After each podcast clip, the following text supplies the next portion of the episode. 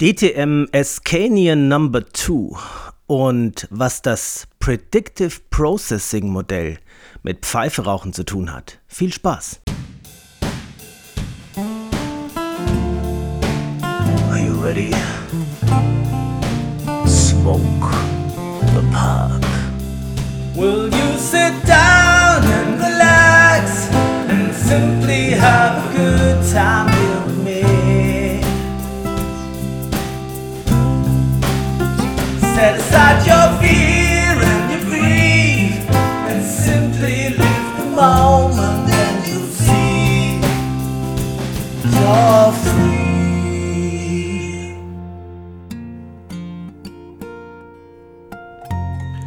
Ja, herzlich willkommen zu Strandkorbgedöns. Es ist mal wieder soweit. Es ist Sonntag. Heute ist der 19.02.2023. Wir haben es wieder ungefähr 12 Uhr mittags. Die übliche Zeit, wo ich immer aufnehme.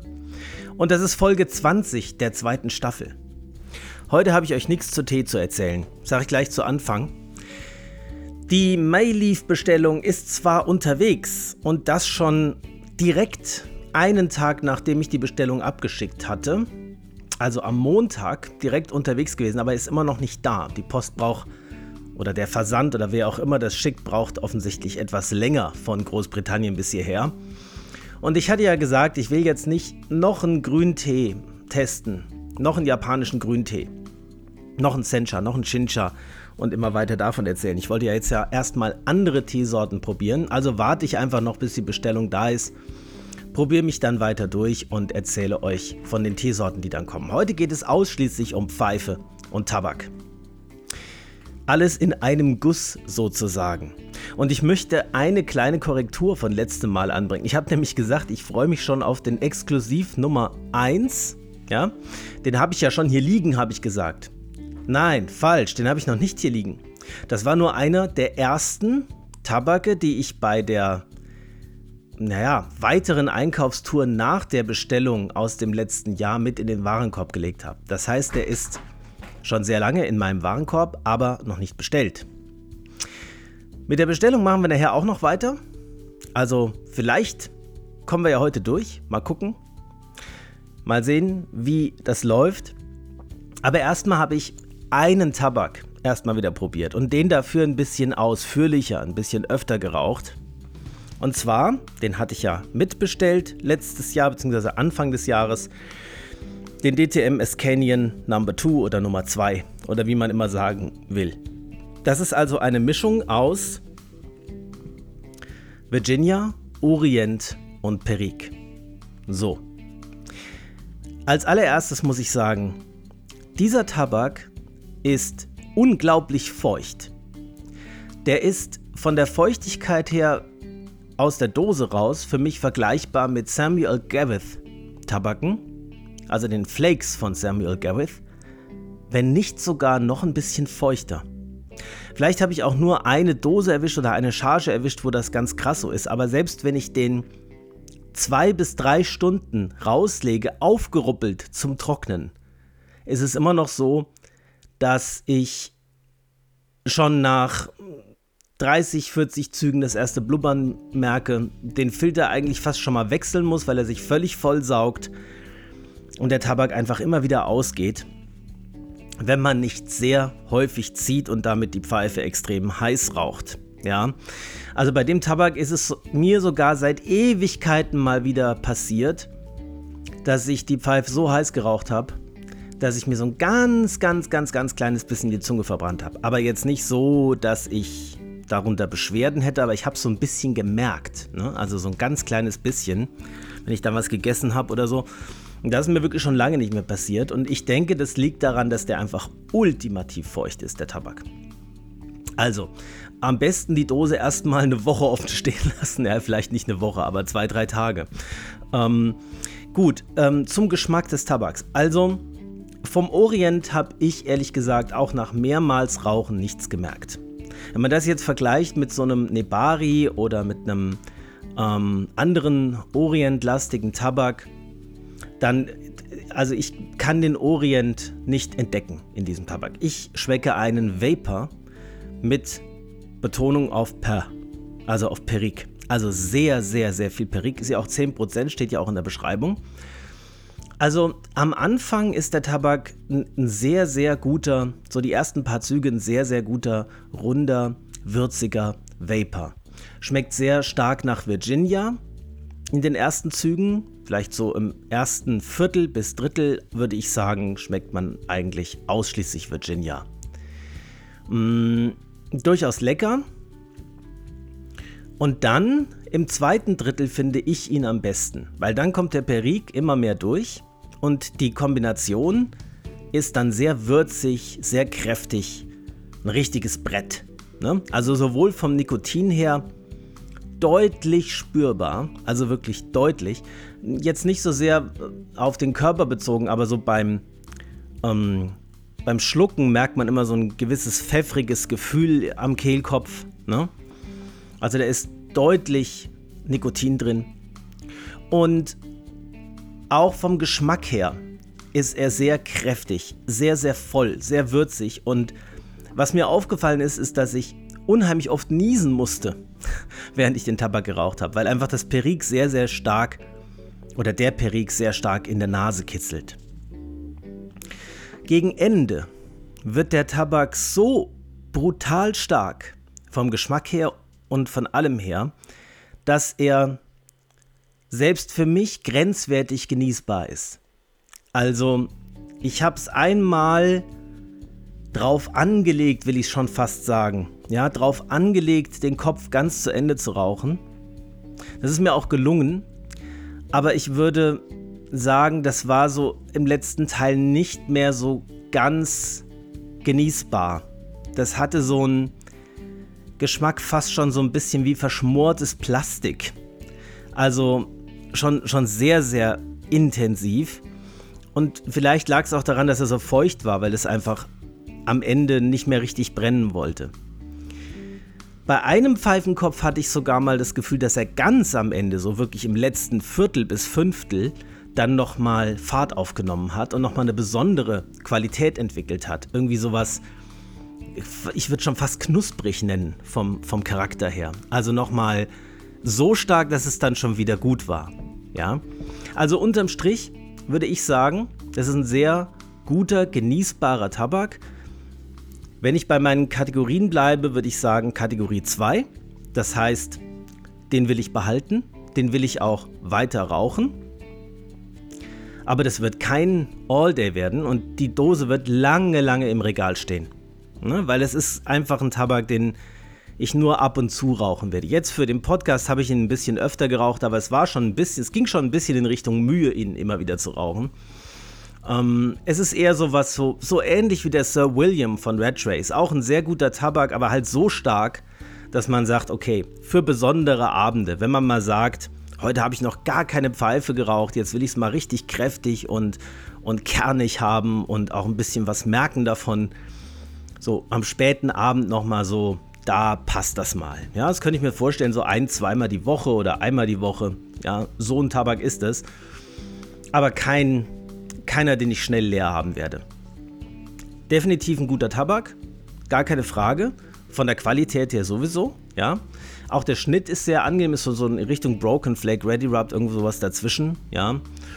Und ähm, kann ich auf jeden Fall auch weiterempfehlen. Und ich denke, für Leute, die Vapor besonders mögen. Also ist ja gar nicht so meine, meine ähm, Spitzenrichtung sozusagen. Ist nicht so, dass ich Vapors ähm, ohne Latakia, ohne irgendwelche anderen noch mit Kentucky oder so zugesetzten Tabake besonders schätze. Für alle Vapor-Fans, glaube ich, ein absoluter Leckerbissen. Ähm, er hat auch gerade am Anfang, finde ich, so diesen typischen Vapor-Geschmack. Dieses ähm, heuig, strohige Virginia mit so einem ganz leichten bisschen kleines, klein bisschen ähm, Würze dahinter. Und die Würze nimmt halt im Verlauf des Kopfes immer mehr zu und wird immer präsenter und immer, ja, fast schon aufdringlich gegen Ende. Ja. Aber ja, das ist meine Meinung zum DTM Escanian Number 2. Und wenn ich das mit einem Essen vergleichen will, ja, ist mir halt sowas eingefallen wie so ein ganz scharfes grünes Thai Curry oder so. Also so ein richtig scharf gewürztes Essen, was so beim Essen schon so ein bisschen Richtung Schmerzgrenze geht. Ja, also jetzt nicht nur einfach scharf gewürzt, sondern so, dass man schon eine gewisse Challenge hat, das Essen aufzuessen. Ja, also die Art von Schärfe. So, und mehr Tabake habe ich auch bis heute nicht neu probiert. Ganz bewusst nicht, weil ich gedacht habe, ich widme mich mal dem ausführlich, weil ich schon beim ersten Mal rauchen gemerkt habe, okay, ich kann jetzt nicht sagen, das wird äh, ein Renner für mich und er ist auch nicht so, dass ich sagen würde, er ist ähm, so, dass ich ihn eher weggebe, sondern dass ich noch nicht so ganz sicher war, in welche Richtung das geht. Deswegen habe ich ihn ein paar Mal öfter geraucht und dafür keinen anderen heute. So, und jetzt möchte ich euch etwas erzählen über das Predictive Processing Modell. Ich habe neulich bei uns an der Arbeit für unser Team, also im kleinen Kreis sozusagen, einen Vortrag gehalten über dieses Predictive Processing Modell. Beziehungsweise ging es nicht schwerpunktmäßig um das Predictive Processing Modell, sondern es ging schwerpunktmäßig um funktionelle neurologische Erkrankungen. Aber dieses Modell kam da eben als zentraler Punkt vor. Und als ich damit fertig war, habe ich gedacht, Streng genommen hat es auch sehr viel mit Pfeiferauchen zu tun, weil es ganz viel um Wahrnehmung geht dabei. Und deswegen habe ich gedacht, wenn ich den Vortrag schon vorbereitet habe und mich damit beschäftigt habe, wochenlang, dann kann ich euch auch was davon erzählen. Und das ist ja was, was man auch nachlesen kann. Insofern kein Geheimnis. Ja, kann man überall nachlesen. Wenn ihr das bei Google eingebt, werdet ihr auch was dazu finden. Aber ich versuche es euch mal so zu beschreiben mit einfachen Worten, dass ihr nachvollziehen könnt, worum es geht. Und ich mache es jetzt genauso wie in dem Vortrag an der Arbeit. Ich stelle euch als erstes eine Frage zum drüber nachdenken. Könnt ihr euch jetzt schon mal eure Gedanken zu machen? Stellt euch vor, ihr fahrt mit dem Auto auf einer sehr gut bekannten Straße, die ihr schon sehr oft gefahren seid, bei dichtem Nebel, sodass ihr kaum irgendwas sehen könnt. Stellt euch das kurz vor. Und jetzt stellt euch vor, ihr fahrt bei strahlendem Sonnenschein und klarer Sicht auf einer sehr hügeligen und kurvigen, unbekannten Strecke.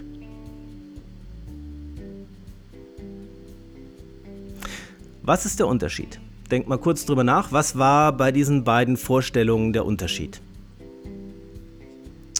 Natürlich mit Fokus auf eure Wahrnehmung an der Stelle. Gut, okay. Wir sind bis vor nicht allzu langer Zeit, das Predictive Processing Modell ist so in den 2010er Jahren langsam ja, bekannt geworden. Also die erste Studie, die ich dazu gefunden habe, war aus 2012. Vielleicht gibt es aber auch noch frühere. So genau habe ich nicht gesucht. Also man kann ja nicht immer also die komplette Datenbank durchschauen, das wäre dann ja schon eher was für eine für, eine, für ein systematisches Review oder so. Das habe ich ja nicht gemacht. Ich wollte ja nur einen Vortrag halten. Einen kleinen, ohne den Anspruch perfekt zu sein. Also, wenn ihr schaut, vielleicht gab es das auch schon vorher, vielleicht gab es erste Ideen dazu auch schon vorher, aber die erste, die ich dazu gefunden habe, war aus 2012. Okay. Also, ähm, vor dieser Zeit ist man immer davon ausgegangen, dass Wahrnehmung so funktioniert. Wir haben irgendeinen Sinnesreiz, oder ja, irgendwie gearteten Reiz von außen. Der geht in unser Gehirn, wird übersetzt in eine Wahrnehmung, also ein Bild, ein Geruch, ein Geräusch oder was auch immer. Und dann wird diese Wahrnehmung verglichen mit unseren Erfahrungen von früher. So war immer unsere Vorstellung. Jetzt hat sich aber gezeigt, dass das nicht so ist. Es ist tatsächlich nicht so. Denn es, es, es läuft anders ab. Wir sehen oder hören oder spüren irgendeinen Reiz, der geht in unser Gehirn sozusagen und dann schon fängt das Gehirn an, mit unseren Vorerfahrungen, aber vor allem mit unseren Erwartungen an das, was wir da wahrnehmen, zu vergleichen und zu prozessieren.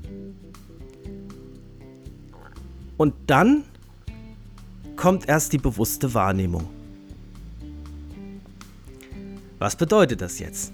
Das bedeutet, dass unsere Wahrnehmung von unseren Erwartungen und Vorerfahrungen unmittelbar beeinflusst wird. Okay, das, was und das passiert, das vielleicht noch dazu, das passiert in zwei Schleifen. Nämlich einmal, was die Wahrnehmung nach außen angeht also das, was wir von außen wahrnehmen, vergleichen wir schon bevor wir es wahrnehmen mit unseren Vorerfahrungen und Erwartungen. Und das, was wir aus unserem Körper heraus wahrnehmen, also die Innen, die Interozeption, die Innenwahrnehmung im Gegensatz zur Exterozeption, wird auch verglichen mit dem, was wir da vorher schon so gespürt haben und mit dem, was wir erwarten. Und dieses Erwarten spielt für unser Überleben letztlich eine große Rolle, denn wir versuchen natürlich, die Vorhersage von dem, was wir erfahren werden, so präzise wie möglich zu gestalten. Das heißt, der Predictive Error oder der Vorhersagefehler soll immer möglichst gering sein. Danach streben wir lebenslang.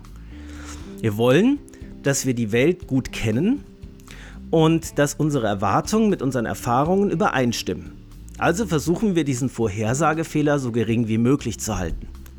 Wie machen wir das? Erstens, indem wir uns bewusst so ausrichten, dass unsere Wahrnehmung möglichst breit ist. Das kennt ihr alle. Ihr seht irgendwas im Augenwinkel. Was tut ihr? Ihr habt irgendeine Bewegung im Augenwinkel gesehen, ihr dreht euren Kopf. Ihr schaut, was ist das? Ja, weil sonst könnt ihr es nicht richtig einschätzen. Das heißt, ihr versucht eure eure Wahrnehmung zu präzisieren, indem ihr die, das Wahrnehmungsspektrum möglichst breit macht. Oder ihr hört ein Geräusch, ihr spitzt die Ohren, sagt man so. Ne? Das heißt, ihr dreht den Kopf vielleicht so ein kleines bisschen in die Richtung, sodass es besser hören kann.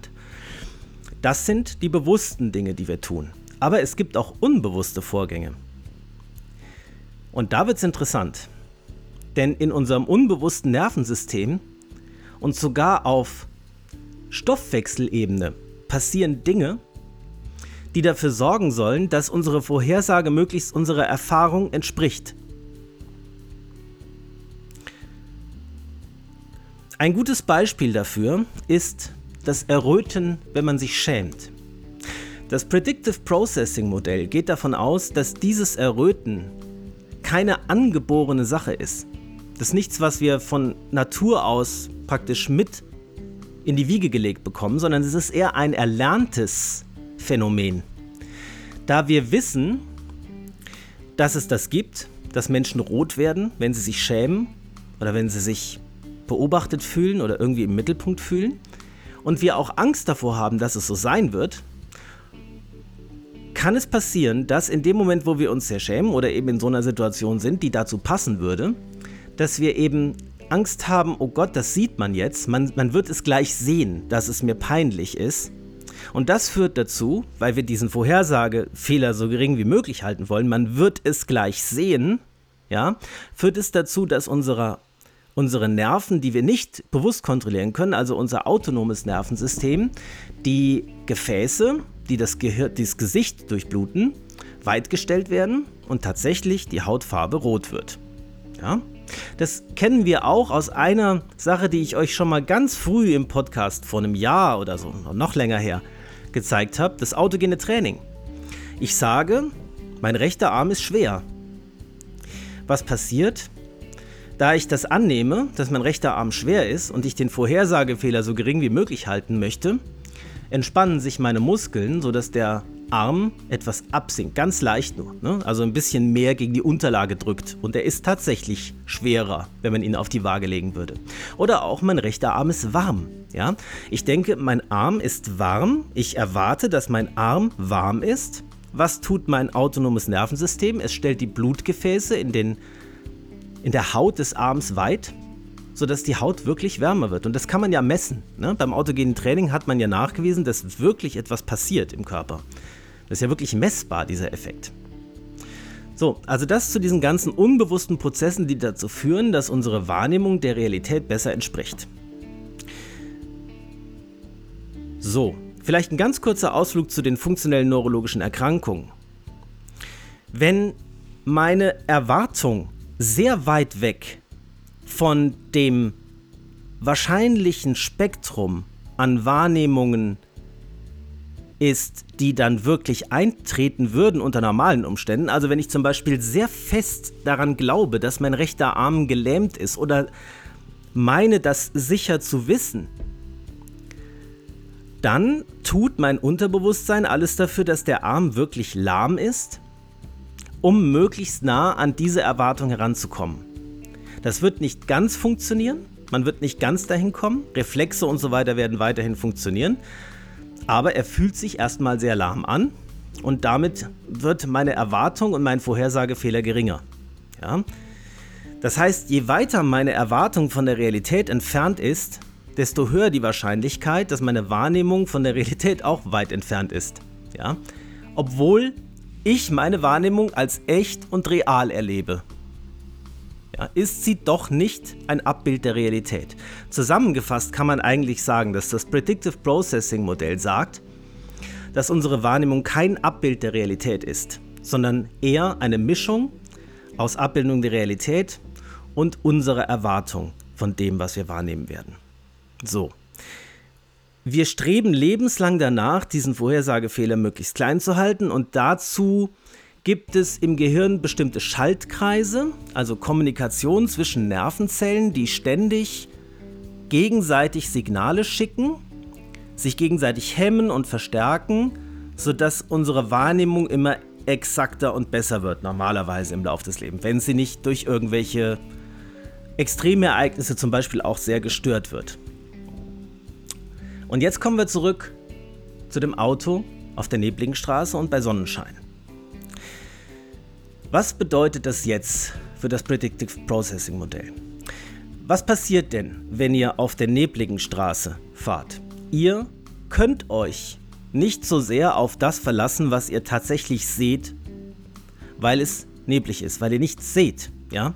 Das heißt, ihr werdet euch viel mehr auf eure Vorerfahrungen verlassen. Ihr werdet davon ausgehen, ich kenne die Strecke ja, ich bin ja tausendmal gefahren. Also weiß ich, da kommt jetzt eine Linkskurve, da vorne kommt dann eine Rechtskurve, dann geht es ein bisschen bergauf und dann geht es wieder bergab. Das wisst ihr alles. Also stellt ihr euch drauf ein und verlasst euch mehr auf eure Vorerfahrungen als auf eure Sinneseindrücke. Wir haben also hier eine sehr diffuse Wahrnehmung oder eine fast schon fehlende Wahrnehmung. Ja? Also verlasst ihr euch auf eure Vorerfahrungen auf eure Erwartungen. Was passiert aber jetzt auf der sonnigen Straße, äh, auf, der, auf, der, auf der hügeligen Straße und der kurvigen Straße, die ihr noch nicht kennt und wo ihr alles ganz klar sehen könnt? Na klar, da gibt es ja nichts, auf das ihr zurückgreifen könnt an Erfahrungen. Also verlasst ihr euch viel mehr auf das, was ihr tatsächlich seht. Ihr seht ja auch klar und die, die Sicht ist nicht eingeschränkt. Das heißt, eure Vorerfahrungen spielen hier eine ganz, ganz untergeordnete Rolle. Vielleicht noch eine ganz kleine, weil ihr grundsätzlich wisst, wie man Auto fahrt erfährt. Ja? Aber was den Verlauf der Strecke angeht, verlasst ihr euch auf eure Sinne. Und genauso ist es generell bei unseren Wahrnehmungen. Je diffuser die Wahrnehmung ist, desto eher verlasst ihr euch auf das, was ihr meint, das passieren wird. Und je klarer die Wahrnehmung ist, desto eher verlasst ihr euch auf das, was eure Wahrnehmung euch zeigt. Zum Beispiel, ihr wollt drei Äpfel zählen, die nebeneinander liegen. Das Signal ist ziemlich eindeutig und kaum misszuverstehen. Das sind drei Äpfel. Ne? Das sieht man mit den Augen. Wenn es nicht gerade das Licht aus ist, sieht man das. Ja? Und da gibt es auch keinen Interpretationsspielraum. Selbst wenn ihr immer einen Tisch gesehen habt mit äh, fünf Äpfeln und da ist auf einmal einer mit drei, werdet ihr doch sehen, okay, das ist anders, als ich es kenne. Diesmal liegen drei Äpfel auf dem Tisch und nicht fünf. Ja? Also da, da so krass spielen die Vorerfahrungen dann doch keine Rolle. Aber wie ist es zum Beispiel bei Wahrnehmungen aus dem Körper heraus? Ja, vor allem so im Bauchraum und im Brustkorb, also irgendwo innen drin, jetzt nicht auf der Haut außen, das ist wieder relativ klar, was man da spürt, aber innen im Körper, Lunge, Herz, Darm, Magen, solche Dinge sind unheimlich schwer wahrzunehmen. Also man kann ja nicht sagen, ich, wenn man Bauchschmerzen hat, ja, das ist im Dünndarm die zweite Schlinge links oben. Die ist ein bisschen verklemmt. Da merke ich es gerade. Ne? Kann man nicht. Man merkt nur irgendwie, äh, mein Bauch ist blöd. Ja, das grummelt irgendwie. Also es ist eine sehr diffuse Wahrnehmung. Und deswegen treten auch so funktionelle Störungen, also sowas wie Bauchschmerzen und Magenkrämpfe und so unter Stress, besonders häufig auf und eben nicht so sehr das, also wenn man Stress hat, tut ja selten irgendwie ein, eine bestimmte Stelle am Bein weh oder so, ja, sondern das ist meistens so, ähm, man, der Magen ist ein bisschen verkrampft, ne? der, ganze, der ganze Darmbereich ist irgendwie angespannt durch die Aufregung und den Stress und dann kann es schon mal sein, dass man so funktionelle Magen- und Darmbeschwerden bekommt. Das kennt, glaube ich, jeder. Hat jeder schon mal gehabt, wenn man sehr unter Stress ist, dass man irgendwie so Bauchprobleme kriegt oder Durchfall oder irgendwas in der Richtung. Ja? Also das ist was, was gar nicht so selten ist was aber selten zu einer Krankheit wird, sondern was die meisten Menschen einfach, ja, weil es wieder weggeht, wieder vergessen. Ja? Aber das ist so ein Bereich, der Darmbereich, der Magen-Darm-Bereich, wo man eine sehr diffuse Wahrnehmung hat und wo Vorerfahrungen und Erwartungen eine ganz entscheidende Rolle spielen. Das heißt, wenn ich jetzt auch sehr fokussiert bin auf meinen Magen-Darm-Bereich und immer erwarte, dass der ganz furchtbar wehtun wird gleich, ähm, dann kann es sein, dass unser autonomes Nervensystem dafür sorgt, dass sich die Darmschlingen wirklich verkrampfen. Da ist ja glatte Muskulatur drin, die kann sich schon mal ordentlich verkrampfen, das kann richtig zwicken, sodass dann wirklich dieser Schmerz eintritt, den wir erwartet haben. So, so viel zu unserer Wahrnehmung. Und was hat das jetzt alles mit Pfeife rauchen zu tun? Das ist die Frage, ne? Naja, überlegt mal, wie genau definiert würdet ihr die Erfahrung des Geschmacks eines Pfeifentabaks benennen? Also wie genau definiert ist das? Ist das eher eine sehr scharfe, genau abgrenzbare, klare Wahrnehmung, wo unsere Vorerfahrung und unsere Erwartung überhaupt keine Rolle spielt, weil es ja eindeutig so und so schmeckt? Oder ist es was, was Interpretationsspielraum offen lässt? Naja, könnt ihr euch selbst überlegen. Ich finde, es ist irgendwas dazwischen. Es gibt schon, es ist schon klar, dass bestimmte Tabake mit Latakia zum Beispiel unaromatisiert völlig anders schmecken als ein Vanillearomat. Ne, da wird es dann klar. Aber so die Unterschiede zwischen den einzelnen Virginia Latakia-Mischungen, die es gibt, die sind ja dann doch eher subtil. Und da glaube ich, dass unsere Vorerfahrung und unsere Erwartung eine ganz entscheidende Rolle spielen. Und das ist das erklärt auch den Effekt, warum zum Beispiel es so ist, dass man immer im Urlaub, wenn man ein bestimmtes Essen oder ein bestimmtes Getränk trinkt, das kann alkoholisch oder nicht alkoholisch sein, ähm, das Essen kann ja, also ich, ich alkoholisch habe ich jetzt gedacht, weil ich mal an der Mosel war, ja. Und ich habe Urlaub an der Mosel gemacht. Und das war im Sommer und es war einfach wunderschön und ja, die Gegend war schön und die Stimmung war toll. Und dann hatte ich so einen Wein dort getrunken. Und ich habe gedacht, so einen guten Weißwein habe ich ja in meinem ganzen Leben noch nie getrunken. Das ist ja der beste, leckerste, spritzigste, wunderbarste, fruchtigste, ausgewogenste und beste Weißwein, den ich je getrunken habe. Und ja, klar, hier bist du ja auch an der Mosel und das ist die Region für Riesling überhaupt. Da nimmst du dir jetzt mal sechs Flaschen von mit nach Hause. Ja, dann komme ich nach Hause. Drei Wochen später mache ich die erste Flasche davon auf. An einem Samstagabend oder einem Freitagabend ganz normal zu Hause.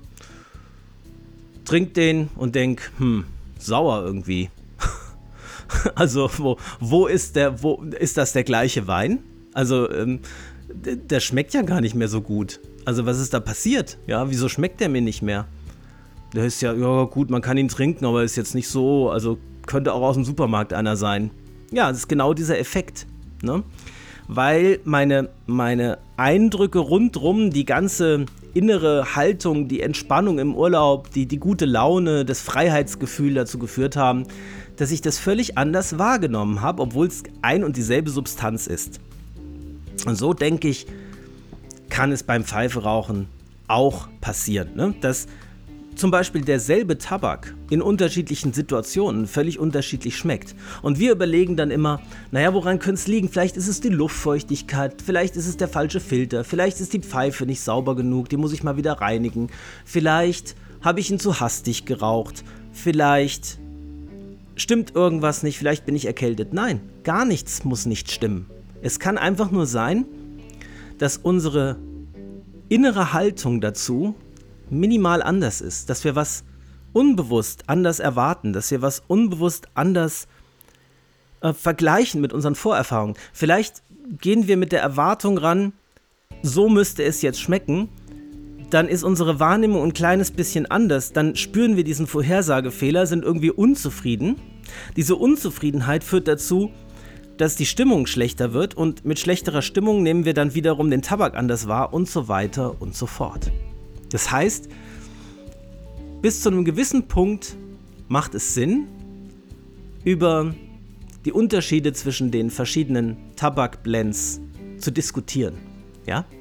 Aber wir sollten uns bei dieser Diskussion, finde ich, bewusst sein, dass unsere Wahrnehmung sehr subjektiv und sehr von unseren Erwartungen und Vorerfahrungen beeinflusst ist und dass es bei jedem interindividuell schon mal sehr unterschiedlich sein kann, also zwischen verschiedenen Personen, aber dass es sogar in derselben Person an verschiedenen Tagen, zu verschiedenen Zeitpunkten, in verschiedenen Jahreszeiten und so weiter nochmal deutlich variiert. Ja, und das heißt jetzt nicht, dass wir nicht einfach so weitermachen können, dass wir nicht einfach über Tabakblends diskutieren können, uns austauschen können. Wie schmeckt der dir? Wie schmeckt der mir? Was findest du? Ist da mehr Perik drin oder weniger? Schmeckt man den Perik oder nicht? Schmeckt man den Orient? Schmeckt man den Latakia? Wie sehr schmeckt man ihn? Das kann man alles wunderbar vergleichen. Aber an dem Punkt, wo man sich nicht einig ist, sollte man sich, glaube ich, bewusst sein, dass unsere Wahrnehmung kein Thermometer ist und kein objektives Messinstrument, sondern dass unser Gehirn sehr, sehr komplex und sehr vielschichtig funktioniert. Und deswegen diese Vergleiche zum Teil zu Uneinigkeit führen, die aber nicht dadurch bedingt ist, dass der eine oder andere irgendwas schlechter oder falsch wahrnimmt und der andere besser, sondern dass es einfach an diesem Verzerrungseffekt des Predictive Processing Modells liegt. Da glaube ich ganz fest dran und das wollte ich gern mit euch teilen. So, und jetzt können wir weitermachen mit unserer Einkaufstour, beziehungsweise meiner Einkaufstour. Wobei ich mitbekommen habe, ein paar von euch haben mir geschrieben, dass das wohl irgendwie infektiös ist, diese Einkauferei. dass es wohl einige von euch angesteckt hat und ähm, euch dazu verleitet hat, weiteres Geld auszugeben und weiteren Tabak zu kaufen. Mehr oder weniger gegen euren Willen. Das tut mir leid, das wollte ich nicht erreichen. Aber auf der anderen Seite macht es ja auch Spaß, oder? Also, ich hoffe, ich habe euch nicht allzu sehr angesteckt damit. Aber gut, also wir waren stehen geblieben bei dem Clan, da habe ich gesagt, den hole ich dann in Marburg im Laden. Übrigens, das Cover, was ihr heute seht, ne, ist ja ein bisschen am Thema vorbei.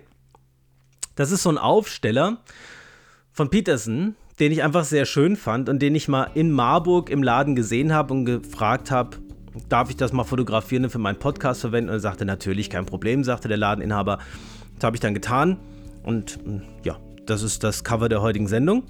Vielleicht als kleiner Hinweis darauf, dass ich nicht alle meine Tabake jetzt bei Cigarwood bestellen werde, sondern eben auch ein paar bei ihm kaufen werde.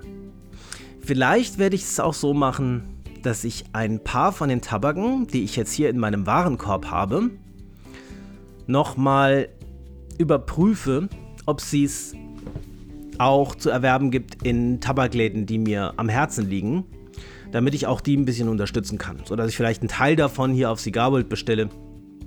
Hier sage ich, also weil es jetzt gerade bei mir hier offen ist. Aber eben auf Cigarworld bestelle und einen anderen Teil vielleicht dann in Läden kaufe oder mir schicken lasse. Das werde ich mal sehen, wie ich das mache.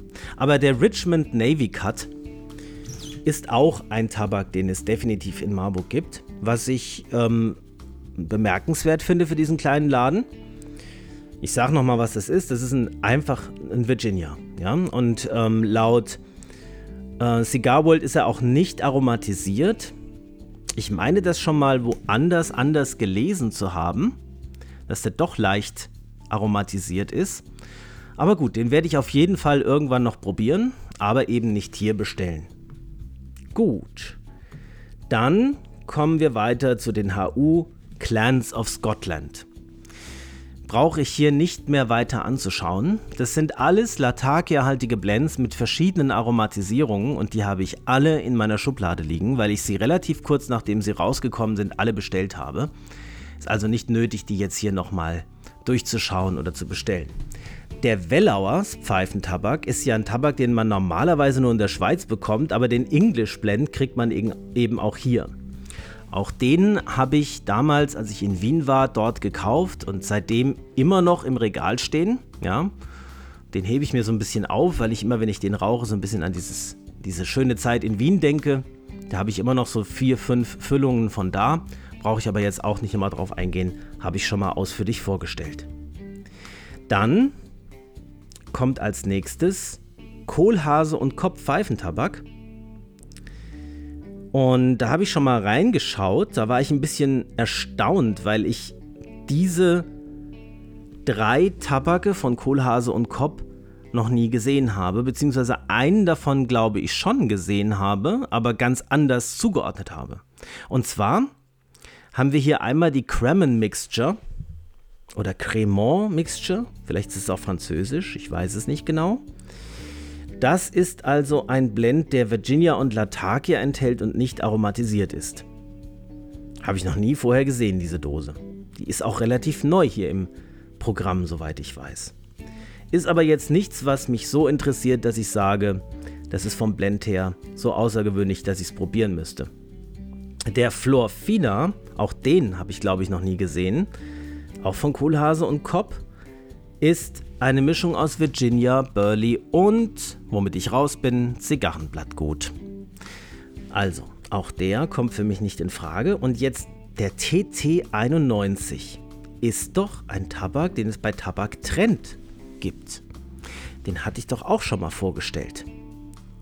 Wenn ich mich richtig erinnere.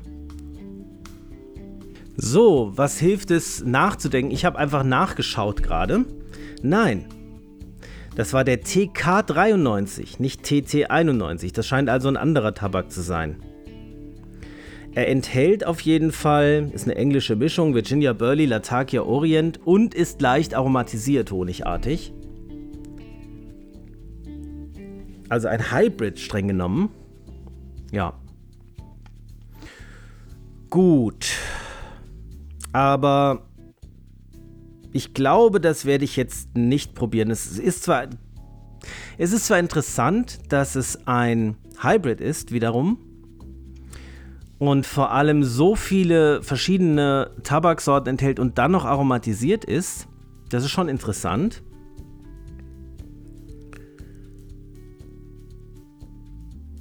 Ja, aber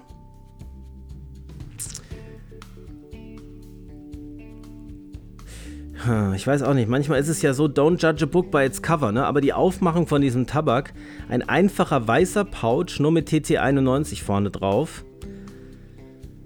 zieht mich jetzt nicht so an. Und ich will es einfach nicht, also ich weiß jetzt nicht, woran das liegt. Vielleicht spielen da jetzt auch meine Vorerfahrungen und Erwartungen eine entscheidende Rolle. Eigentlich wäre es, wenn man jetzt nur ohne das Bild von dem Tabak äh, anzuschauen, nur die Fakten betrachtet, dass da Virginia Burley, Latakia und Orient drin ist und der auch noch aromatisiert ist, wären eigentlich interessant genug, ihn zu probieren. Ich hadere. Ich hadere mit mir selbst. Hm, warum eigentlich nicht? Warum eigentlich nicht? Komm her. Der, der Pouch kostet 7,20 Euro. Muss man da lange überlegen? Nein. Ich tue ihn tatsächlich in den Warenkorb. Ja, ich werde ihn probieren. Okay, Schauen wir weiter, schauen wir weiter. Jetzt kommt die Red Trace Limited Edition. Da kann ich jetzt schon sagen, das wird nichts für mich sein. Aber ich gucke schon mal rein. Das sind ja alles diese Aromabomben. Ja, es ist eigentlich nur ein Tabak hier, wie ich sehe. Das ist nur der Limited Winter Edition 2022. Und Winter ist mir schon mal von vornherein unsympathisch. Ne? Also hier spielt das Predictive Processing Modell möglicherweise wieder eine Rolle. Ähm, wenn ich schon einen Tabak anzünde, der Winter heißt, das steht schon mal unter keinem guten Stern bei mir. Okay. Also Virginia Burley Black Cavendish, nussig aromatisiert. Ich gucke mal in der Beschreibung, wie genau nussig ähm, charakterisiert ist. Geröstete Pekannüsse, Butterscotch und Vanillecreme. Jetzt fällt mir was ein. Jetzt fällt mir was ein. Ich hatte in Marburg im Pfeifenladen, als ich da war, ja den Stefan getroffen. Und der hatte mir gesagt, dass er den absolut feiert, diesen Tabak. Dass er ihn total gut findet. Aber Butterscotch, Vanillecreme? Für Aromatenfans mag das was sein. Ich glaube für mich nicht. Und das ist wieder so eine 100 Gramm Schmuckdose. Ach, die Wahrscheinlichkeit, dass ich dann irgendwann nach 20 bis 30 Gramm aufgebe und sage, der muss weg, ist einfach sehr, sehr hoch. Vielleicht gibt es eine Probe davon Nee, gibt's nicht. Der Artikel läuft aus, nur noch 42 verfügbar und ach, Leute, es steht vorne Merry Christmas drauf. Nein, echt nicht. Das ist auch nichts, was ich gerne im Regal stehen haben will. Okay, schauen wir weiter. Formers Pfeifentabak. Former. Former 60 besteht aus Virginia, ist vom Typ her dänisch und ist fruchtig aromatisiert. Und zwar mit Frucht-Honig-Casing. Nicht mein Ding. Private Flake ist eine Mischung aus Virginia und sonst nichts und ist honigartig aromatisiert. Das kann ganz lecker sein. Könnte ich mir vorstellen. Ähm, in der Beschreibung steht dann, dass er eine sanfte Süße hat, aber mehr auch nicht. Wie genau, ich überfliege das gerade, wie genau diese Süße charakterisiert ist. Ja, zieht mich jetzt nicht allzu sehr an. Vielleicht entgeht mir da ein Knaller, aber ich lasse es jetzt weg. Jetzt kommt hier so einer, der heißt Van Halterin. So eine schwarze, schwarzer Pouch oder schwarze Dose. Black and Bright. Mhm. Also wahrscheinlich viel Black Cavendish, nehme ich mal an. Infos und Fakten. Ja, nur Black Cavendish. Vanillig aromatisiert. Naja, der wird sehr, sehr, sehr leicht sein. Das wird süße Luft sein, nehme ich mal an. Das ist nicht mein, meine Richtung. Das überspringe ich mal auch. Und dann gehen wir weiter. Ja, also hier sehe ich schon nur eine 200 Gramm Dose. Virginia Import Scraps heißt der. Ähm, eine große 200 Gramm Dose sieht aus wie so, ein, wie so eine Dose, die man in, in jedem Lotto-Totto-Laden bekommt. Und ist Virginia, der aromatisiert ist, leicht süß, steht hier. Nee, also 200 Gramm, da bin ich ja meistens so von vornherein schon raus. Aber jetzt kommt eine interessante Kategorie, nämlich diese Kohlhase und Cobb Caribbean Blue Reihe. Die gibt es ja noch nicht allzu lange. Und die habe ich mir schon öfter mal angeschaut. Die gucke ich jetzt gerade nicht zum ersten Mal an. Und ich weiß, dass einer dabei ist, den ich probieren will. Und das ist auch ein Hybrid. Ich weiß aber nicht mehr, welcher das ist. Wir gehen sie mal alle durch. Wir haben als erstes den Bellamy oder Bellamy, Bellamy. Ähm, das ist wohl aromatisiert. Also ist, ich glaube, das ist alles Virginia Burley Black Cavendish bis auf den einen. Das hier ist Virginia Burley Black Cavendish auf jeden Fall und ist aromatisiert mit Honigmelone, Banane und Orange. Banane. Ich weiß ja nicht. Also will ich Banane schmecken in einem Pfeifentabak? Das kann ich mir ganz schlecht vorstellen. Und dann auch noch gemischt mit Orange. Banane und Orange. Also würdet ihr zum Beispiel ein Milchmixgetränk trinken oder ein Saftmixgetränk, was Banane und Orange enthält? Ich finde, das harmoniert nicht so wirklich gut. Dann noch Honigmelone dazu. Ha, nee. Nee, nee, nee. Banane schreckt mich doch sehr ab. Drake 50 Gramm. Haben wir auch Virginia, Burley. Nee, nur Virginia und Black Cavendish, kein Burley also noch milder. Ananas und Banane und Vanille. Ananas und Banane. Tropischer Fruchtcocktail irgendwie. Nein. Für mich nicht. Für euch vielleicht, für mich nicht. Graham. Okay, Graham. Virginia Burley Black Cavendish. Auch wieder fruchtig aromatisiert. Kokos und Brombeere. Mit Kokos habe ich keine so guten Erfahrungen gemacht. Die Kombination Kokos und Brombeere finde ich jetzt auch nicht so verlockend. Gleich weiter zum nächsten. Da haben wir den Rackham. Rackham. Mango, Mirabelle, Maracuja, Erdbeere und Kirsche.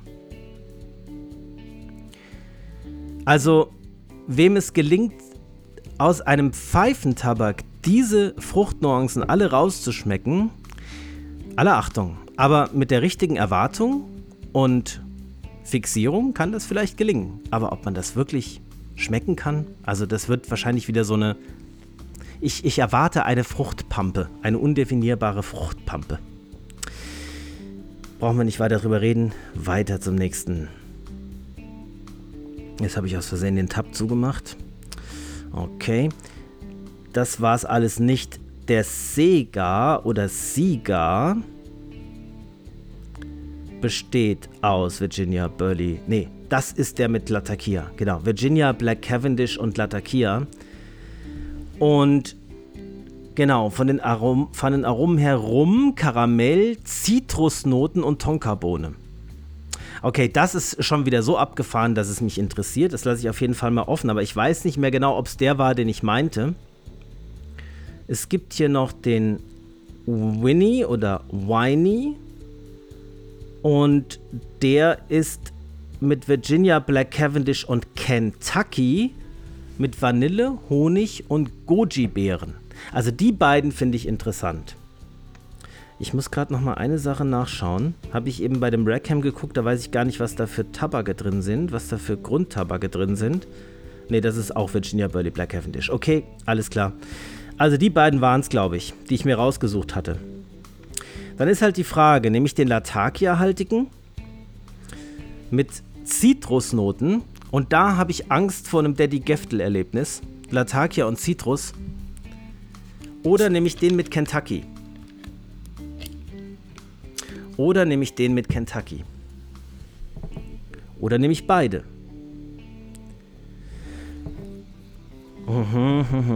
Goji-Beeren sind ja wahrscheinlich eher so ein bisschen säuerlich auch. Vanille und Honig und aber auch noch karibischer Rum. Also, Rum, Karamell, Zitrus, Tonkabohne, Latakia oder Kentucky, Vanille, Honig, Goji und Rum. Schwer zu sagen. Einen von beiden würde ich mir schon gern mal bestellen und probieren. Ich muss hier, ich bin gerade in einer Ambivalenzfalle gefangen. Ich muss hier kurz mal anhalten, darüber nachsinnen und mich dann gleich wieder melden. Nach wenigen Sekunden Kontemplation ist es entschieden. Ich nehme den mit Kentucky, Vanille, Honig, Goji und Rum weil ich einfach zu sehr Angst vor dem Zitruserlebnis habe. Damit ist es entschieden. In den Warenkorb damit. Und weiter geht's. Weiter geht's. Diesen Spruch sagt immer, das merke ich gerade, da bin ich ein bisschen influenced. Ähm, kennt ihr Outdoor mit Sebastian? Das ist so ein Typ, der irgendwelche Gewaltmärsche die ganze Zeit macht, so 120 Kilometer oder so in 24 Stunden, so, so, so Aktionen macht. Ich glaube, da habe ich schon mal von erzählt. Sehr schöner Kanal, bin ich sogar Kanalmitglied, weil er mir so gut gefällt. Ich finde ihn einfach unheimlich sympathisch, den Typ. Außerdem hat er einen legendären Musikgeschmack, zumindest was ähm, elektronische Musik angeht. Ich höre nicht nur elektronische Musik, aber die, die ich höre, ist genau die, die er auch mag. Und ähm, der sagt immer, weiter geht's. Also bei praktisch nach jedem Schnitt, ne? Der läuft immer erstmal 10 Kilometer, dann redet er wieder 5 Minuten in die Kamera, erzählt irgendwas, was er in den 10 Kilometern erlebt hat, erzählt ein bisschen was über die Gegend, in der er gerade ist. Und dann sagt er wieder, und weiter geht's. Und dann geht er weiter und deswegen ist mir das auch gerade so rausgerutscht. Den mag ich sehr gerne. Das ist ein toller Kanal. Könnt ihr mal anschauen, wenn ihr wollt. Ähm, Unitas Pharmatabak. Das ist auch ein spannender. Das ist wieder so ein so einen, den es nur in Riesendosen gibt. Oh ne, stimmt nicht. Es gibt sogar einmal einen mit 50 Gramm. Also den Original Rot gibt es in 160 Gramm oder 230 Gramm Portionen. Da bin ich schon raus. Trotzdem gucke ich mal, was drin ist. In dem Original Rot Virginia Burley Orient nicht aromatisiert. Keine extravagante Mischung und 160 Gramm. Ich meine, der Preis ist unschlagbar, ne? 13,95 Euro für 160 Gramm. Ja. Wenn er einigermaßen lecker ist, eine gute Lösung für zum Beispiel, ja, vielleicht Schüler, ne? Vielleicht so mit 18 Jahren darf man ja rauchen. Ähm, wenn man sich noch nichts weiter leisten kann, kann das eine gute Idee sein. Hätte ich vielleicht zu der Zeit, als ich angefangen habe, zum ersten Mal Pfeife geraucht habe und es hätte so einen Tabak gegeben, hätte ich den bestimmt genommen. Aber jetzt nicht. Dann haben wir noch den US Virginia und Burley. Da sagt ja schon der Name, was drin ist. Ich gucke nochmal nach. Ja, Virginia Burley. Nicht aromatisiert. Ja, vielleicht ist er gar nicht so schlecht. Und vom Preis her auch wirklich unschlagbar. 50 Gramm, 5 Euro. Also, das ist ja schon äh, rekordverdächtig, muss man sagen. Ist das, ist, das ich frage mich gerade, ist das der billigste Tabak, den ich je gesehen habe? 50 Gramm, 5 Euro. Das ist so, das ist so unfassbar billig. Also da juckt es mich ja schon in den Fingern, den zu bestellen, einfach um mal zu sehen, ob der von der Qualität, also ob man diese, diesen niedrigen Preis im, im Geschmack wahrnimmt, also ob das einen Unterschied macht. Das finde ich spannend. Den nehme ich mal mit. Wisst ihr das? Den nehme ich mal mit. Weil ich einfach mal wissen will, Virginia Burley, es gibt ja viele Virginia Burley Mischungen, Nashville County und so weiter, Dark Moon, ja? Das sind, das sind hervorragende Blends. Und da würde mich schon mal interessieren, ob man, wenn man den jetzt mal mit dem Nashville County vergleicht, wo da der Unterschied ist. Es ist ein Loose Cut. Ja, nee, das werde ich jetzt mal tun. Den werde ich mal mitnehmen. Da bin ich gespannt, wie mir der schmeckt. Am Ende schmeckt mir der so gut wie der Dark Moon, ja? Kann ja sein. Weiß ich ja noch nicht. Und wir kommen tatsächlich auf die letzte Seite von Cigar World. Ähm, wisst ihr was? Wir ziehen das heute durch. Ich gucke jetzt alle restlichen Tabaksorten noch an und dann schaue ich, was es davon noch in Tabakläden, die, am, die mir am Herzen liegen, zu kaufen gibt und den Rest bestelle ich dann bei Cigar World. Okay. Also, einmal der Nording. Der Nording Pfeifentabak spricht mich von der Aufmachung her, von der Optik her wahnsinnig an. Ich habe da schon mal reingeschaut. Das sind allerdings eher Sachen, die nicht so direkt meine Richtung sind. Also der Eric's Reserve besteht von den Tabaksorten her aus Virginia und sonst nichts und ist mit Trockenobst aromatisiert und ist ein Flake. Könnte so in die Richtung ähm, Elwood Nummer 2 von DTM gehen. Ja, Trockenfrüchte-Topping, das lasse ich mal offen, den Tabak, äh, den Tab, den Tabak-Tab. Und dann werden wir sehen, ob ich den vielleicht mitnehme. Der zweite ist der Seaweed. Seetang. Ich hoffe, er schmeckt nicht nach Seetang. Ähm, Virginia Birdie Black Cavendish, karamellig aromatisiert. Honigsüße Tabaknoten werden von einem Casing umgeben, das an Karamell und Sahne erinnert. Ja, nee, eher nicht. Und dann haben wir noch den Tumbleweed. Tumbleweed. Auch Virginia, Burley, Black Cavendish, Honig, Vanille und Sahne. Okay, also der Eric's Reserve spricht mich am meisten an. Das ist ein Virginia Flake aromatisiert mit Trockenfrüchten. Allzu viele Virginia Flakes, die leicht aromatisiert sind, habe ich noch nicht bestellt. Und ich persönlich muss ja tatsächlich sagen, ich merke immer mehr, dass ich einen reinen Virginia ohne jegliche Zusätze und ohne jegliche Aromatisierung meistens nicht sehr gerne mag. Da gibt es Ausnahmen. Den Red Virginia von Robert McConnell fand ich gut.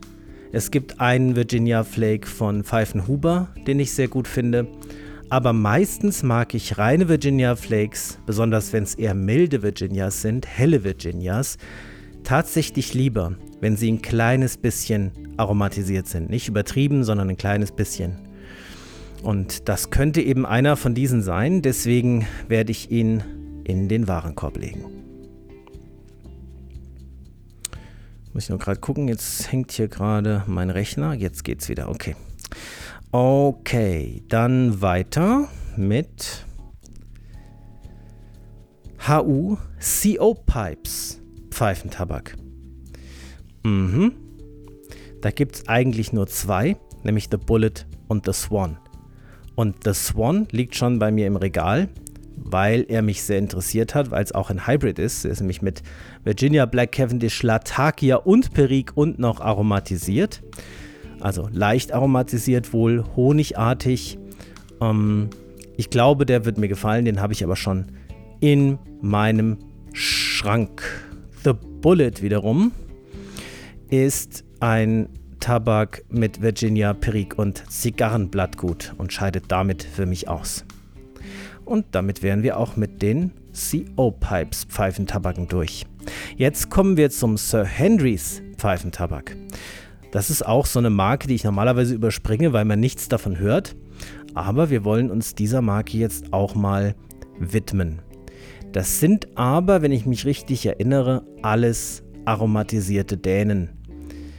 Und wir schauen nochmal nach. Der Duke besteht also aus Virginia und Black Cavendish und ist eher in Richtung Honig aromatisiert. Der Earl ist ein Virginia Burley Black Cavendish und ist eher in Richtung Vanille aromatisiert und der Marquess ist Virginia Burley und Black Cavendish und eher in Richtung Frucht aromatisiert und zwar in Richtung Kirsche. Das sind alles nicht meine Blends. Trotzdem finde ich es gut, dass wir mal Sir Henry ein bisschen unter die Lupe genommen haben. Dann haben wir hier diese relativ neue Marke Crazy Pfeifentabak. Das ist auch so eine sehr preisgünstige Marke, wo ein Pouch nur an die 5 Euro kostet. Und da gibt es einmal den Gold. Das ist ein Virginia Black Cavendish Aromat mit Ahornsirup und Honig. Dann gibt es den Red, ehemals The Cherry Connection. Da kann man schon ahnen, dass der mit Kirsche aromatisiert ist, ja. Fruchtig aromatisiert und ein Yellow, ehemals The Vanilla Connection. Also auch ein Aromat, Virginia Black Cavendish in die Richtung Vanille aromatisiert. Ja, werde ich nicht ausprobieren, habe ich mir aber jetzt mal angeschaut. Dann haben wir hier noch einen einsamen Mixture 79. Eine US-Mischung steht drunter. 200 Gramm, damit bin ich jetzt schon raus. Virginia Burley, nussig aromatisiert. Okay. Weiter, Black Cavendish, es geht schnell, ihr merkt's. Nummer 1 ähm, ist ein Black Cavendish Tabak, nur Black Cavendish, honigartig aromatisiert. Ja, so mehr steht dann auch nicht. Aroma von Vanille und Karamell steht hier in der Beschreibung. Und nur Black Cavendish, ja, wahrscheinlich süße Luft. Auch nicht mein Ding. Den Caledonian, okay, den habe ich schon öfter angeschaut. Ne? Gibt es auch in Marburg übrigens. Caledonian Highland ist ein Klassiker. Ist ein Virginia Black Cavendish, ähm, fruchtig aromatisiert. Hier steht mit süßem Scotch Whisky Likör. Äh, die Wahrscheinlichkeit ist sehr groß, dass ich den nicht mag. Den lasse ich hier. Robert Lewis ist nochmal eine Marke die ganz interessant ist, weil ähm, ich habe da schon mal reingespickt, ähm, weil ich erst gedacht habe, das ist jetzt wahrscheinlich auch, wenn man die alle so gesehen hat, der Reihe nach, auch so eine äh, Anreihung an Dänen, ne? also alles Virginia Black Cavendish oder Virginia Burley Black Cavendish aromatisiert, ist aber gar nicht so, das sind alles englische Mischungen. Und zwar haben wir hier die 1, 2, 3 Mixture, die ist eine Mischung aus Virginia Black Cavendish, Latakia und Orient. Dann haben wir die Orkilla Mixture, das ist eine Mischung aus Virginia Black Cavendish, Latakia und Orient, also eigentlich das gleiche von den Tabaken her. Ähm, die Tree Mixture, das ist eine Mischung aus Virginia Black Cavendish, Latakia und Orient, schon wieder das gleiche. Und die Wingfield Mixture, und was ist das? Das ist eine Mischung aus Virginia Black Cavendish, Latakia ohne Orient. Also alles englische Mischungen alle mit Virginia und Black Cavendish und Latakia und die drei davon noch mit Orient. Ja, ähm, die Marke spricht mich jetzt nicht so sehr an, dass ich sage, okay, einen davon muss ich auf jeden Fall probieren. Habe ich auch sehr wenig von gehört bisher. Hm, überspringe ich daher auch. Und wir kommen zu den Unitas Premium Edition Tabaken. Das sind alles Hocharomaten, soweit ich weiß. Also alles auf jeden Fall Aromaten. Alles 100 Gramm Packungen wird keine davon bei mir im Warenkorb landen, sage ich jetzt schon. Wir gehen sie trotzdem mal durch. Wir haben den Bellevue. Das ist dänisch fruchtig, aromatisiert. Virginia Black Cavendish. Dann den Burberry. Das ist ähm, Pistazienaromatisierung. Pistazie. Hm. Pistazien mag ich. Ich esse gerne Pistazien, aber ich esse ungerne Speisen, die mit Pistazie aromatisiert sind. Weil meistens die Aromatisierung von Pist also diese, dieser Aromastoff Pistazien in ihrem eigentlichen Geschmack fast nie abbilden. Also ich finde zum Beispiel, dass Pistazien-Eiscreme nicht so lecker ist, in meiner Wahrnehmung, äh, für meinen Geschmack. Und ich finde auch nicht, dass die wirklich nach Pistazie schmeckt. Pistazie ist für mich eher ein salziger, würziger Geschmack und nicht süß. Und hier hätte ich die Befürchtung, dass eben genau dieser Effekt süße Pistazie mir nicht bunden wird. Ich habe ja mal eine Zeit lang auch gedampft, ich weiß gar nicht, ob ihr das wusstet. Ähm, das war zu einer Zeit, wo ein Cousin von mir einen Laden hatte, ähm, der ja Dampfmaschinen, E-Zigaretten sind es ja nicht, es sind ja keine Zigaretten, ähm, verkauft hat. Und da hatte ich mal, also ich habe das nicht exzessiv betrieben und auch mehr so zwischendurch zum Genuss mal, eher als um da jetzt irgendwie Nikotin zuzuführen. Und ähm, habe da auch so zwei, drei im Schrank noch, so zwei Dampfmaschinen immer diese Direct to Lung, ne? weil ich finde, bei diesen MTL, bei diesem Mouth to Lung, das schmeckt man sehr wenig, aber wenn man das halt wirklich richtig äh, so wie eine Shisha direkt auf Lunge zieht und dann auspustet, da schmeckt man schon ordentlich was. Und da war halt auch mal ein Liquid dabei mit Pistazienaroma und das fand ich absolut widerlich. Das fand ich ganz und gar ekelhaft. Also ich habe das nur im Laden probiert und war sofort klar, nehme ich auf keinen Fall mit. Also der wird mir, ist zwar interessant, finde ich, so Pistazie ist eine tolle Idee, wird mir aber wahrscheinlich nicht schmecken. Und hier haben wir den, ähm, jetzt sind wir beim nächsten Jacaranda. Hm, schöne Namen sind es auf jeden Fall. Ja, ist auch so ein fruchtiger Hocharomat. Wie genau fruchtig steht gar nicht in der Beschreibung. Ähm, Gewürze steht noch dabei. Da, am Ende ist da noch Nelke mit drin. Das ist mir nichts. Pergamon. Ähm, da haben wir da ist sogar Orient mit drin. Virginia Black Cavendish und Orient. Und abgerundet mit griechischem Wein und kostbaren orientalischen Gewürzen. Ja, auch interessant, aber das ist eine 100 Gramm Dose und wird mir wahrscheinlich nicht schmecken. Sans Souci ist dann noch so eine rote Dose hier mit äh, fruchtigem Aroma von Aprikose und Pfirsich. Nee, Pfirsich mag ich sowieso schon nicht. Man möchte es auch nicht im Tabak haben. Okay, dann haben wir also auch diese Unitas durchgegangen. Und jetzt kommt nochmal eine ganz spannende ähm, Reihe, nämlich von HU mal wieder, die Gran Reserva Limitada. Die hatte Martin in Berlin alle drei da und da habe ich mich schon mit allen dreien sehr beschäftigt. Die sind alle interessant. Gab es auch eine Zeit lang bei Cigarbold gar nicht mehr. Jetzt sind sie sehr, sehr eingeschränkt verfügbar. Den Roccinante hatte ich mitgenommen, weil er mich am meisten von der Mischung her angesprochen hat. Das ist nämlich, ähm, oh, steht hier gar nicht dabei. Das ist interessant. Oh, da steht gar nichts dazu auf der Seite von Cigar World.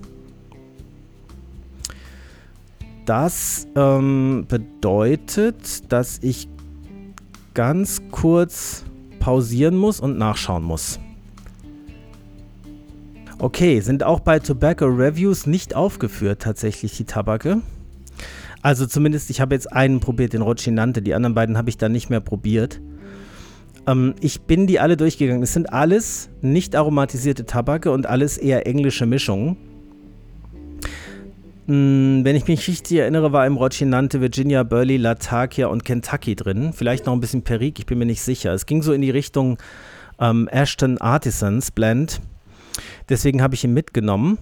Ähm, hier beim Sancho Panzer ähm, schreibt äh, Cigarbold auch mehr dazu. In der Beschreibung steht ähm, Ready Rub Virginias, Nussiger Burley und Latakia, angehaucht durch je eine Prise Kentucky und Perique.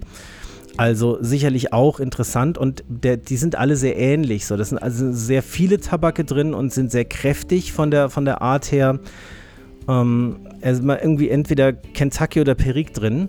Die sind bestimmt alle drei sehr gut. Ich habe mich damals für den Roccinante entschieden, den habe ich jetzt hier und dabei will ich es auch belassen. Aber das ist bestimmt eine sehr, sehr gute Reihe. Die sind bestimmt alle drei sehr gut. Jetzt gibt es noch einen, der heißt Ermuri. Der ist, glaube ich, relativ neu auf Cigar World auch dabei.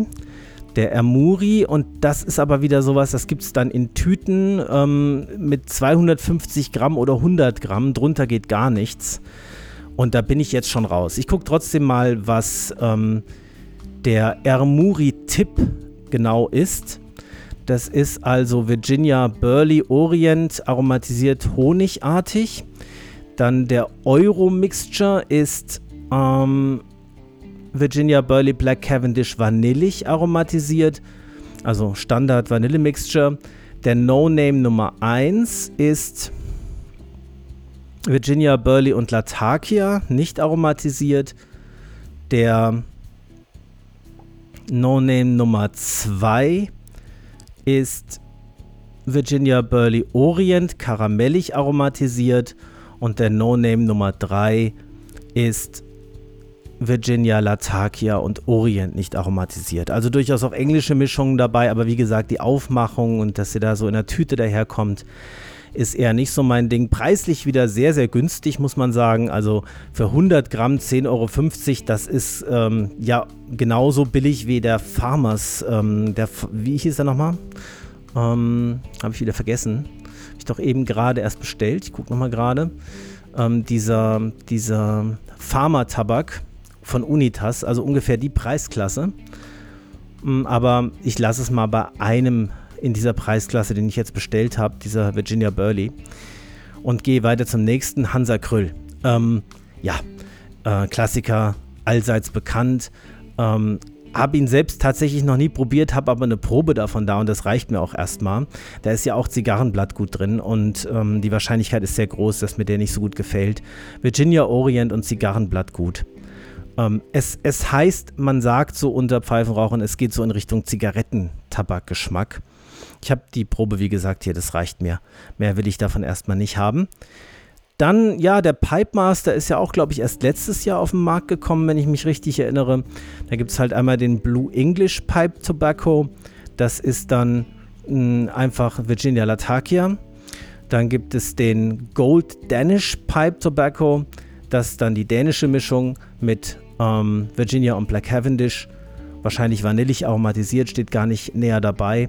Und der Red Scottish Pipe Tobacco, der ist ähm, holländisch, also Virginia Orient und anscheinend nicht aromatisiert. Ja, alles drei interessante Tabake gibt es alle in Marburg im Tabakladen. Sollte ich mal irgendwann Lust dazu bekommen, werde ich es mal probieren. Jetzt nicht. Dann ist hier ein Tabak, der mich schon öfter mal interessiert hat. Der Kentucky Club. Vielleicht einfach, weil er Kentucky heißt. Ist aber, glaube ich, wenn ich mich richtig erinnere, gar kein Kentucky drin. Nee, das ist nämlich nur Virginia und Burley. Aber halt so ein bisschen aromatisiert mit Ahornsirup. Das könnte schon durchaus interessant sein. Wird wohl mittlerweile von McBaron in Dänemark produziert. Aber ähm, würde jetzt im Moment untergehen in meiner riesigen Auswahl. Ich weiß genau, der würde sehr lange liegen, bis ich ihn aufmachen würde. Deswegen lasse ich den jetzt auch erstmal weg. Dann noch ein Klassiker, der Prestige-Pfeifentabak.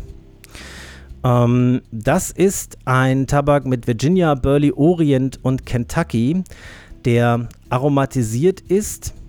Und zwar, ja, genau kann ich es gar nicht sagen, weil es in der Beschreibung nicht genauer drin steht, eben honigartig. Und den will ich auf jeden Fall mal probieren.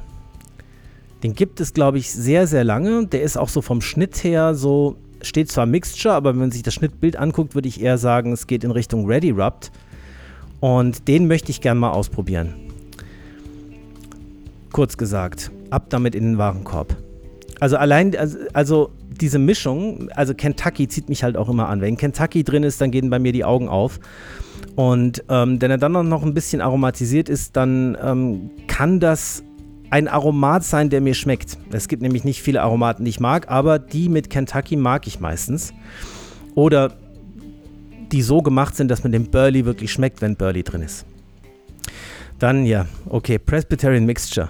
Brauchen wir nicht mehr drüber reden, ne? Wissen wir, dass ich den liebe.